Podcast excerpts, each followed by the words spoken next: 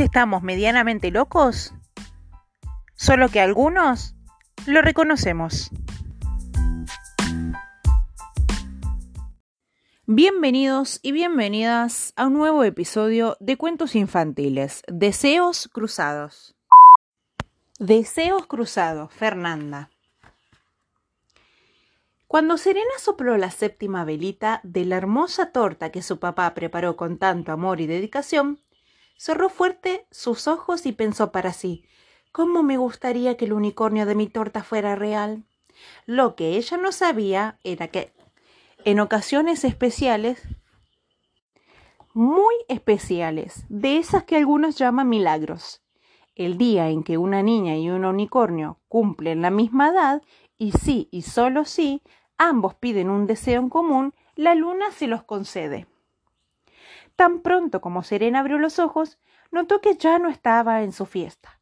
Frente a ella se encontraba Firus, el unicornio de su torta de cumpleaños, cuyo cuerno estaba a punto de completar la séptima forzada.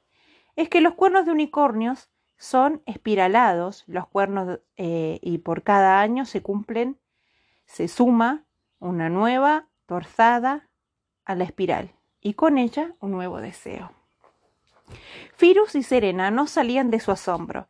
La niña estiró el brazo muy lentamente y con la punta de su dedo rozó la nariz del unicornio. ¡Ops! Parece real, susurró.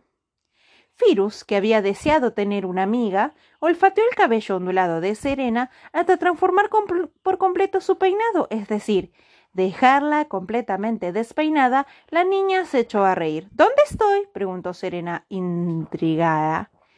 Está en el reino de los unicornios, contestó Firus y agregó. Hoy es mi cumpleaños y creo que mi deseo te trajo hasta aquí.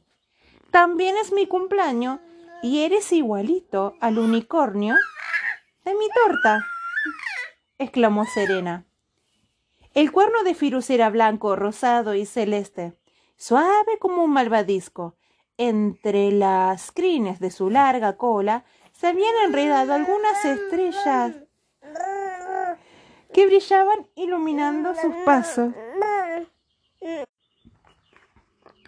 En el reino de los unicornios había ciertos lugares o cosas que permanecerían por siempre en la memoria de todo aquel que lo visitara. Así que Firus decidió regalarle a su amiga un recuerdo inolvidable y por supuesto, si iba a ser imposible de olvidar, debía ser lo más hermoso posible. Primero Firus llevó a Serena al manzanal y le dio de probar una manzana de su árbol favorito.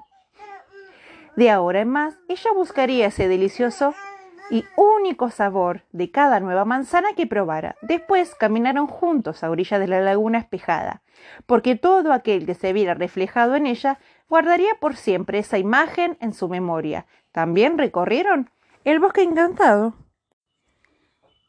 donde el aroma a pinos, eucaliptus y hierba fresca se inhala para siempre en un único suspiro.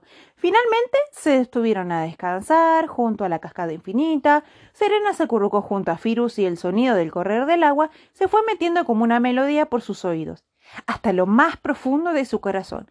Así, ambos cayeron en un pacífico sueño. Entonces asomó la luna, el artífice de este deseo, que con su reflejo iluminó el cuerno de Firus y lo hizo brillar más que nunca. Y en uno de esos destellos de luz, la séptima velita de Serena se apagó. Allí estaba ella, con su mejor sonrisa, la de un deseo cumplido, rodeada de amigos y la cálida mirada de su papá, que ni siquiera sospechaba la magia de aquella torta, que él mismo había esperado.